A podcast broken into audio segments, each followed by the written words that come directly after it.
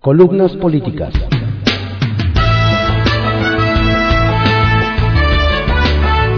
Continuamos con la audiosíntesis informativa de Adriano Ojeda Román, correspondiente a hoy, lunes 16 de mayo de 2022. Demos lectura a algunas columnas políticas que se publican en periódicos de circulación nacional y portales informativos. Solo digo lo que veo, por Fernando Moctezuma Ojeda, que se publica en el portal de cconoticias.info. La crisis de la incompetencia. En no pocas ocasiones hemos visto cómo el presidente de la República, Andrés Manuel López Obrador, alaba y aplaude al crimen organizado, cuando reconoce que se portaron bien, o saluda de mano a la mamá del Chapo, o da la orden de liberar a su hijo. La forma en que Morena logró ganar el corredor del Pacífico es un secreto a voces que aquí no vamos a discutir. La forma en que se preocupa más por cuidar del bienestar y los derechos humanos de la delincuencia es por demás cínica. Y encima de todo, vemos cómo aplaude que los elementos de las Fuerzas Armadas huyan de la delincuencia en vez de enfrentarse. Más allá de discutir si la estrategia de Felipe Calderón fue acertada o no, al declarar la guerra contra el narcotráfico, lo cierto es que aquello de abrazos no balazos no ha dado resultado alguno. Al día de hoy tenemos más homicidios que nunca, peores cifras en trata de personas, secuestros, extorsiones y robos, en cifras récord, y la lista sigue en aumento. Tal parece que lejos de combatir a la delincuencia, más se empeña en facilitar sus labores. Para nadie es secreto que desde que llegó al poder, López Obrador se ha dedicado a vengarse de quienes considera sus enemigos o adversarios, incrementar la pobreza a fin de que haya más gente que dependa de sus programas asistenciales, y por si fuera poco, fomentar el odio y la polarización entre el pueblo sabio y los conservadores.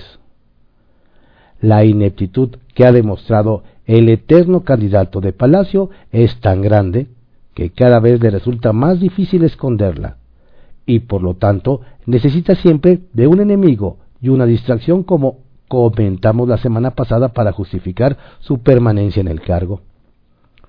Dijo Robert Kiyosaki que cuando el éxito y la incompetencia se encuentran, el desastre no estará lejos. Yo solo digo lo que veo. Juego de cartas. Abdalá. A pesar de que ningún organismo internacional ha dado el visto bueno para la vacuna Abdalá de origen cubano, en México ya se prepara la jornada para aplicar este biológico a las, a las y los adolescentes de 12 a 17 años. Todo gracias a acuerdos políticos que los presidentes Díaz Canel de Cuba y López Obrador de México pactaron en su más reciente reunión. Tampoco importa que la COFEPRIS no haya dado luz verde al fármaco. Bastará con una orden desde Palacio Nacional para que en la calle de Oklahoma 14 atiendan la orden. Reforma electoral. Ahora tenemos iniciativas de reforma para escoger. Entre la de Morena, el PRI y el PAN, vamos a tener un circo legislativo pocas veces visto lo que llama la atención es que la coalición Va por México no haya presentado una iniciativa en conjunto y que en su lugar los partidos que presumen solidez y cohesión hayan tomado cada uno sus caminos y además dejando al PRD en la banca. Como cuando en la primaria no te querían ni de portero. Voluntariamente a fuerza. Así comienzan a llegar rutas al Felipe Ángeles más a regañadientes que con ganas. Las aerolíneas aceptan operar en el aeropuerto Capricho con tal de no verse aún más afectados por parte del pequeño rey del palacete. Al tiempo. Postdata. En la alimentación y la política, todo es culpa de los conservadores. Pregunta sin ofensa, por Karina Aguilar, que se publica en el diario 24 Horas. La aviación en tiempos de la 4T, parte 2. La semana pasada dimos cuenta de la saturación e inconvenientes que se vive todos los días en el Aeropuerto Internacional de la Ciudad de México y el riesgo que esto representa. Pero ¿qué pasa con la supervisión y capacitación de los pilotos y controladores en un espacio aéreo saturado que obliga a levantar el vuelo en plena pista para evitar un accidente? Responsables hay muchos, desde las autoridades que dieron cargos de máxima especialización a personajes que poco saben del tema, hasta decisiones que se tomaron desde el escritorio. Falta de capacitación, falta de certificaciones, austeridad en la contratación de personal, entre otros. La reestructura del espacio aéreo se dio por dos razones. Una, a petición de la Organización de Aviación Civil Internacional, OASI, de automatizar todo el sistema de navegación utilizando el PNB, es decir, que todo se conduzca vía satélite, algo similar a las aplicaciones que usamos para buscar la mejor ruta en automóvil, aunado a la entrada en operación del nuevo aeropuerto Felipe Ángeles. ¿Y quién supervisa que todo opere bien? La Agencia Federal de Aviación Civil, AFAC, que dirige Carlos Antonio Rodríguez Munguía, un general piloto aviador en retiro cuya experiencia profesional siempre estuvo al servicio de la Fuerza Aérea y no de la aviación civil. Aquí entra otra vez la austeridad malentendida, pues la FAC no ha encontrado personal suficiente para la supervisión, lo que ocasionó que la Asociación Internacional de Transporte Aéreo, IATA, degradara a categoría 2 la operación aérea en el país. México no pudo comprobar que ha hecho una correcta inspección de las licencias que se otorgan al personal técnico porque no demostró que cumple con la capacitación adecuada. Tampoco aprobó el anexo de operaciones, es decir, cómo se debe operar una aeronave, qué requisitos deben cumplir para su operación y qué requisitos deben cumplir los pilotos. También tuvo fallas en lo relativo al mantenimiento de las aeronaves. ¿Quién lo realiza? ¿Cada cuánto? ¿En qué talleres? Si estos están certificados, ¿qué tipo de refacciones utilizan? Entre otros. Actualmente en el país hay alrededor de 9.000 aviones registrados y de ellos operan 5.000 que deben ser estrictamente vigilados. Y se tienen 75 modelos distintos de aviones y para inspeccionarlos hay 400 inspectores de la FAC. Pese a estas fallas, la industria sigue operando, haciendo lo que se puede, apostando a que los pilotos tengan la habilidad de sortear problemas en el aire que no sean advertidos por los controladores ante la carga de trabajo. Y para las autoridades que poca experiencia tienen en el tema, la única solución, lejos de invertir en personal calificado, fue sacar los vuelos del aeropuerto capitalino y llevarlos al AIFA. Parece que a alguien le cayeron como anillo al dedo los incidentes. Y en pregunta sin ofensa, ¿cómo puede un jefe de Estado justificar la violencia de criminales que asesinan, secuestran, mutilan, violan, desaparecen y tortura porque son seres humanos? Hay más abrazos que justicia. Sin rodeos, por Diego Fernández de Ceballos, que se publica en el periódico Milenio. También por esta infamia tendrán que responder. Es grave y peligroso que la Secretaría de Gobernación haya decidido el flujo aéreo en el Valle de México. Una vez más, este gobierno actuó a la trompa talega. Pasó por encima de la ley, la ciencia, la técnica y la experiencia decidieron en función de su voluntarismo obtuso y criminal. Si su propósito fuera fracasar, no tomarían medidas más acertadas. Los pilotos, sus asociaciones, los controladores aéreos y las empresas mundialmente reconocidas en esta materia han dado señales de alarma por los peligros en el manejo de ese espacio aéreo. Las tragedias que recientemente estuvieron a instantes de ocurrir se evitaron gracias a la pericia de los pilotos que abortaron los aterrizajes, salvando las vidas de cientos de personas. La ampliación del aeropuerto militar de Santa Lucía resultó un costosísimo monumento a la soberbia, ineptitud y corrupción del destructor de México. Y no resolverá la demanda en materia de aviación en la capital del país. Según Tartufo, el aeropuerto de Texcoco iba a costar 300 mil millones de pesos según su exsecretario de Hacienda Ursúa, el Felipe Ángeles inconcluso, llevó un costo directo para la nación de casi 450 mil millones de pesos. Como a dos meses de inaugurado el Felipe Ángeles, no vuelan ahí voluntariamente ni las moscas. El gobierno, después de ofrecer boletos baratos y de presionar a diversas compañías aéreas sin lograr su propósito, hizo valer la fuerza del Estado ante las aerolíneas del país, imponiéndoles usar el Felipe Ángeles ahí donde ni la buena señora que vende tlayudas quiso aposentarse. Lo cierto es que, uno, seguirá saturado el Benito Juárez puesto que no pueden operar simultáneamente ambos aeropuertos. 2. Según los expertos, el espacio aéreo del Valle de México seguirá siendo de muy alto riesgo. 3. Cada día será más evidente la necesidad de construir un nuevo aeropuerto verdaderamente intercontinental como lo demanda el turismo y el transporte de carga en la capital. Pero hay otro agravio que no debe quedar en el olvido. De no haber sido por la onerosa y arbitraria cancelación del aeropuerto de Texcoco, a estas fechas estaríamos próximos a su inauguración.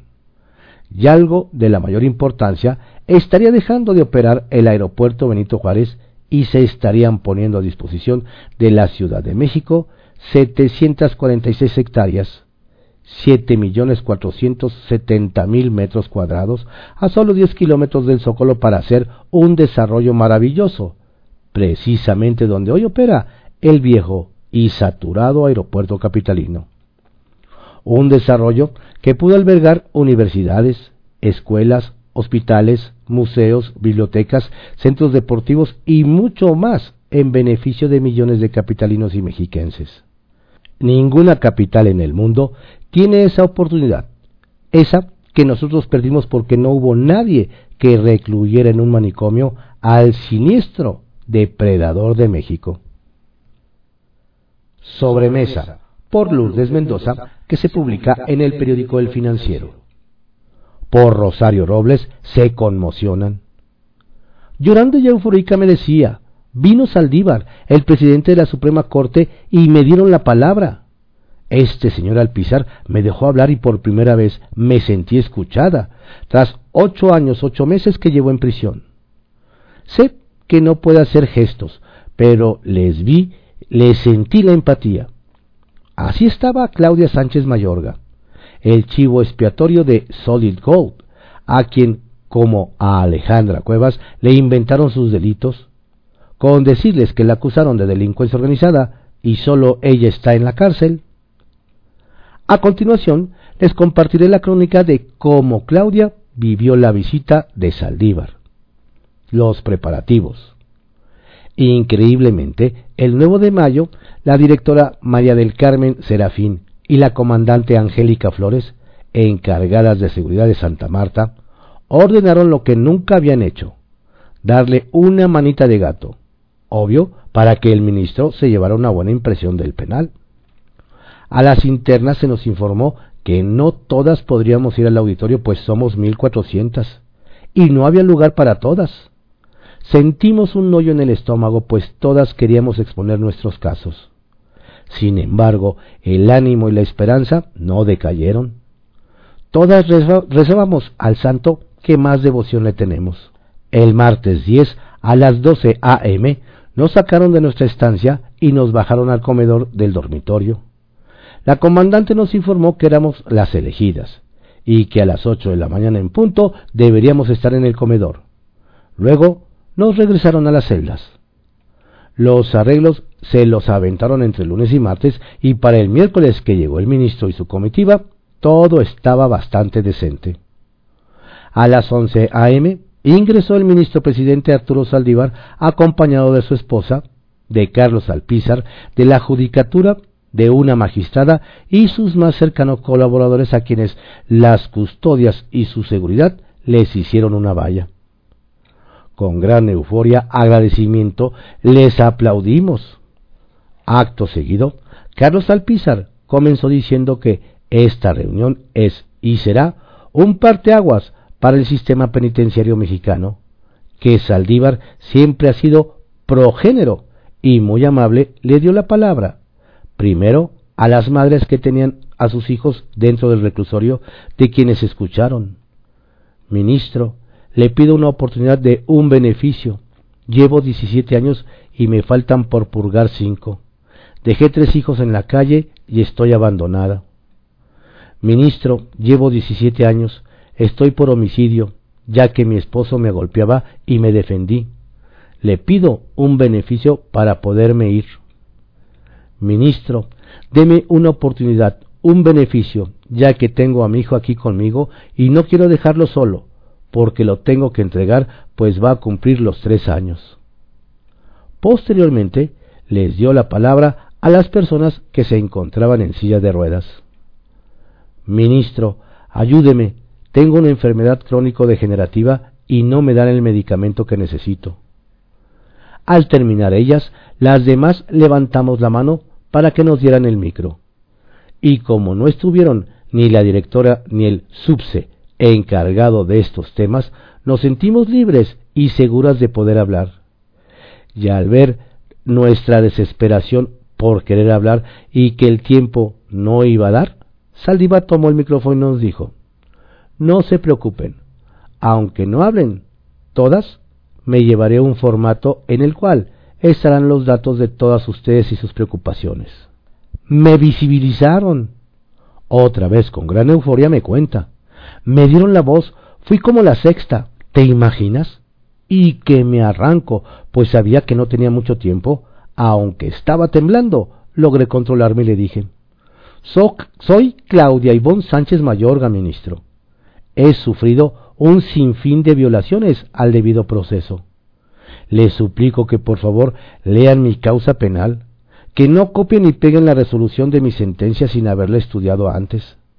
Le pido que me juzguen conforme a derecho, pues soy la única detenida del caso Solid Gold, siendo que yo trabajaba para un grupo de judíos que hasta el día de hoy nunca detuvieron. Le solicito también que me haga justicia por la tortura que sufrí en las cárceles federales, una de ellas para hombres, pues el órgano desconcentrado está escondiendo información relevada sobre mi caso. De hecho, ya la Fiscalía de Asuntos Internos está revisando el tema. Señor, yo no vengo confesa. Me hicieron el protocolo de Estambul, la tortura que he recibido desde mi detención hasta el día de hoy. Sin prueba alguna, me quieren sentenciar. Claudia comenzó a llorar y solo podía decirme, se me abrió un rayo de luz. Ya más repuesta, prosiguió. Uno de los testimonios que más nos conmocionó y conmovió fue el de una señora de medida cautelar. Temblaba y no podía ni articular bien las palabras, pero le decía, por favor, ayúdeme, por favor, por favor, yo no lo hice, lo hizo él, yo no cometí el secuestro, fue él, y yo no sabía. Lo decía de una manera que desgarraba. Su expresión de angustia e impotencia es indescriptible. Y seguía, yo no lo hice, lo hizo mi esposo. Rosario Robles habló de la prisión preventiva oficiosa, que era demasiado, que ella se daba cuenta que las cárceles están llenas de personas porque les dan la medida cautelar más fuerte, que es la prisión preventiva, sin investigar si eres culpable o inocente, que no respetan en ningún momento el principio de inocencia. Así transcurrió el tiempo. Hasta las 13.30 pm aproximadamente se le dio la palabra a 30 personas privadas de la libertad, sentenciadas, procesadas y cautelares. Fue tan fuerte que toda la comitiva de Saldívar en algún momento lloró o los ojos se le llenaron de lágrimas. A las 13.30 en punto, Alpizar le cedió el micrófono al ministro presidente. Saldívar tomó el micrófono, se levantó de su silla y comenzó a decirnos que no solamente se necesita estar sentado en una oficina, sino presentarse en los lugares donde la gente realmente necesita ser escuchada, que todo lo que escuchó lo sensibilizó de tal manera que él no podía permitir que las cosas siguieran de esa manera. Mencionó que él no nos prometía nada, pero que en el tiempo que le quedaba como ministro iba a ser un cambio para el bien de México, que este México no podía seguir estando sin que se respetaran los derechos humanos de las personas. Además, otra vez muy emocionada con gritos me decía, se comprometió a revisar mi caso, que lo revisaría antes del 26 de mayo, pues en esa fecha me deben dictar sentencia. Todas le aplaudimos, y si hubiéramos podido, lo hubiéramos abrazado y agarrado a besos. Pero le gritamos miles de veces, gracias señor ministro, por haber venido y habernos escuchado. Ojo, esta reunión se llevó a cabo gracias a la resistencia civil pacífica de Rosario Robles. Así pues, aunque la regenta Sheinbaum se quiso colgar, ni vela en este entierro tuvo, ¿eh? Poligrilla Mexiquense, por Pablo Cruz, que se publica en El Heraldo de México. Se mueve el ajedrez político en el Edomex. Se acortaron los tiempos con miras a la sucesión de gobierno del Estado de México y en el ajedrez político del Partido Revolucionario Institucional PRI. Está claro que la jugada que definirá al candidato que habrá de contender por el PRI el próximo año saldrá de las fichas del gobernador Alfredo del Mazo. La lealtad de los priistas con el mandatario local es total. El pasado viernes, por ejemplo, Elías Rescala, líder del PRI en el Congreso mexiquense, anunció que se mantendrá como diputado local hasta el 2024, con lo que dejó claro que no tiene ninguna otra aspiración. Reiteró su cariño y agradecimiento absoluto a Del Mazo, quien, dijo, le dio la oportunidad de trabajar a lo largo de los últimos años. Rescala señaló que hay mucho trabajo por hacer y que la mejor forma de responder a la confianza del gobernador es trabajar desde la legislatura por el Estado. Días antes, Ernesto Nemer también se pronunció y dijo estar dedicado al 100 a mantener la gobernabilidad en el Estado y que la única responsabilidad que tiene en este momento es ser secretario general de gobierno. Disciplinado, no se destapó, pero tampoco se descartó. El oportunismo político de la semana corrió a cuenta del expresidente estatal del PRI, Ricardo Aguilar Castillo, quien obedeciendo otros intereses hizo pública su aspiración de convertirse en el abanderado priista al gobierno estatal. Pero esa es otra historia. Al tiempo. Entre otras cosas, el Instituto Hacendario del Estado de México, IAGEM, que desde su creación se fijó como misión principal participar con el Estado y municipios en la profesionalización de los servidores públicos, ha omitido informar cuántos ayuntamientos no han cumplido con la certificación que exige este ente a los funcionarios para que puedan ocupar carteras de alta responsabilidad como son las tesorerías municipales. El dato. Con el objetivo de facilitar a la ciudadanía una herramienta práctica, ágil y gratuita para hacer solicitudes de diversos servicios, el gobierno municipal de Atizapán de Zaragoza lanzó la aplicación móvil APP denominada Atizapán Escucha, con la que se podrán reportar o pedir atención de distintos servicios públicos municipales y tener respuesta en corto tiempo. Durante las dos semanas que duró la etapa de prueba, 2.567 personas descargaron la AP e hicieron 1.296 solicitudes, de las cuales 723 fueron resueltas por las autoridades. Se calcula que el tiempo de respuesta a cada solicitud será de 24 a 48 horas, dependiendo de la complejidad de la petición. La de hoy. Este lunes, el gobernador Alfredo del Mazo Maza se reunirá con el embajador de los Estados Unidos de América, Ken Salazar, en el patio central del Palacio de Gobierno en Toluca. Hasta la próxima. Historias de reportero por Carlos Dores de Mola, que se publica en el periódico El Universal. Golpear a la oposición vía sus gobernadores. El presidente López Obrador ya se dio cuenta de que la oposición en el Congreso ha formado un dique. En el Senado lo venían siendo desde hace algún tiempo. Y en la Cámara de Diputados acaban de pasar su prueba de fuego. Rechazaron la contrarreforma energética del gobierno.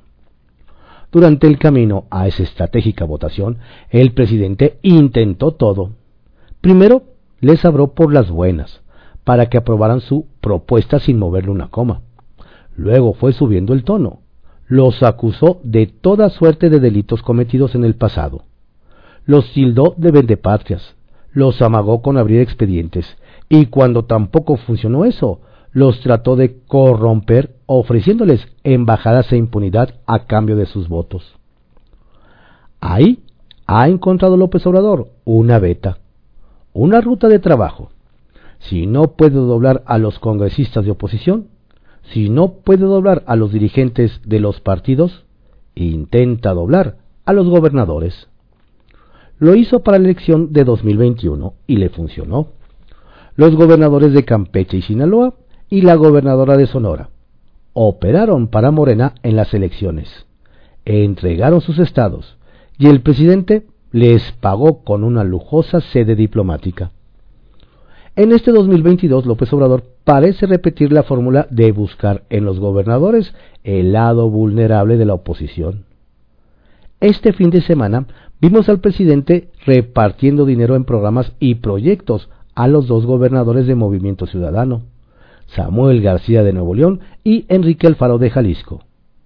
Los mandatarios fueron amables con AMLO. El tono de sus discursos contrasta dramáticamente con lo que declaran, por ejemplo, el dirigente nacional de MC, Dante Delgado, o el coordinador parlamentario Jorge Álvarez Maínez, quienes son duros y constantes críticos de López Obrador. En el PAN igual, los dos gobernadores más populares de este partido son Mauricio Vila de Yucatán y Mauricio Curi de Querétaro. No tocan al presidente. Sus posiciones públicas contrastan con los fuertes juicios que cotidianamente lanza el dirigente del partido Marco Cortés. De unas semanas para acá, lo mismo en el PRI. El dirigente nacional Alejandro Moreno ya se animó a lanzarse de lleno contra el gobierno. Su discurso está muy alejado del presidencialismo que permea en los discursos de los gobernadores pristas Omar Fayad de Hidalgo y Alejandro Murat de Oaxaca, por citar dos que van a elecciones en breve. El tema de fondo es que los gobernadores son en esencia vulnerables por la manera en que funcionan las leyes mexicanas. Los gobiernos de los estados dependen presupuestalmente de lo que les manda el gobierno federal y éste tiene una enorme discrecionalidad. Ha sido mala práctica histórica que si un gobernador se le revela al presidente, la federación lo castiga por la vía del dinero. Mientras este desequilibrio no se repare, los presidentes de la República, sean del partido que sean, van a tener ese mismo poder de coerción contra los mandatarios estatales. Porque de otra forma, lo que se requiere es mucho valor y no todos lo tienen. Estas fueron algunas columnas políticas que se publican en periódicos de circulación nacional en la audiosíntesis informativa de Adrián Ojeda Román, correspondiente a hoy, lunes 16 de mayo de 2022. Tenga usted un estupendo día y una excelente, saludable y fructífera semana. Saludos cordiales de su servidor Adrián Ojeda Casilla, quien les recuerda que se cuide mucho, no baje la guardia.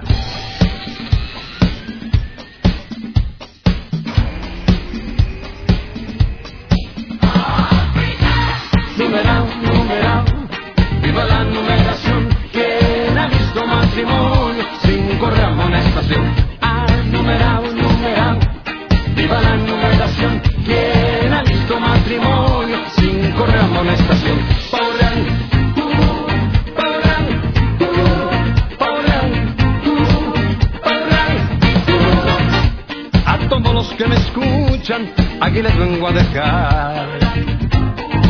Aquí les vengo a dejar un corrión venezolano que se llama el pavo real. Que se llama el pavo real. Y a las muchachas les digo que aquí me quiero casar. Que aquí me quiero casar. Y ahora ofrezco cuatro casas por capital. La prenatal, el manicomio, la cárcel del hospital. Come on. La cárcel del hospital. Si no cumplo los vestidos, nos podemos divorciar. Nos podemos divorciar. Para esto existen las leyes que suelen todo arreglar. Que suelen todo arreglar. Y a usted, mi joven, le ofrezco una ganga en casamiento. Una ganga en casamiento. Mi vecina, la menor, es más pura que un convento. Es más pura que un convento. Y por eso yo le advierto, no me la venga a tantear. No me la venga a tantear. No es rato en demostración, ni instrumento de tocar. Numerado, numerado. Viva la numeración nuestro matrimonio sin correr amonestación. Ah, numerao, numerao, viva la numeración. ¿Quién ha visto matrimonio sin correr amonestación? Ya. Chévere, chévere, chévere.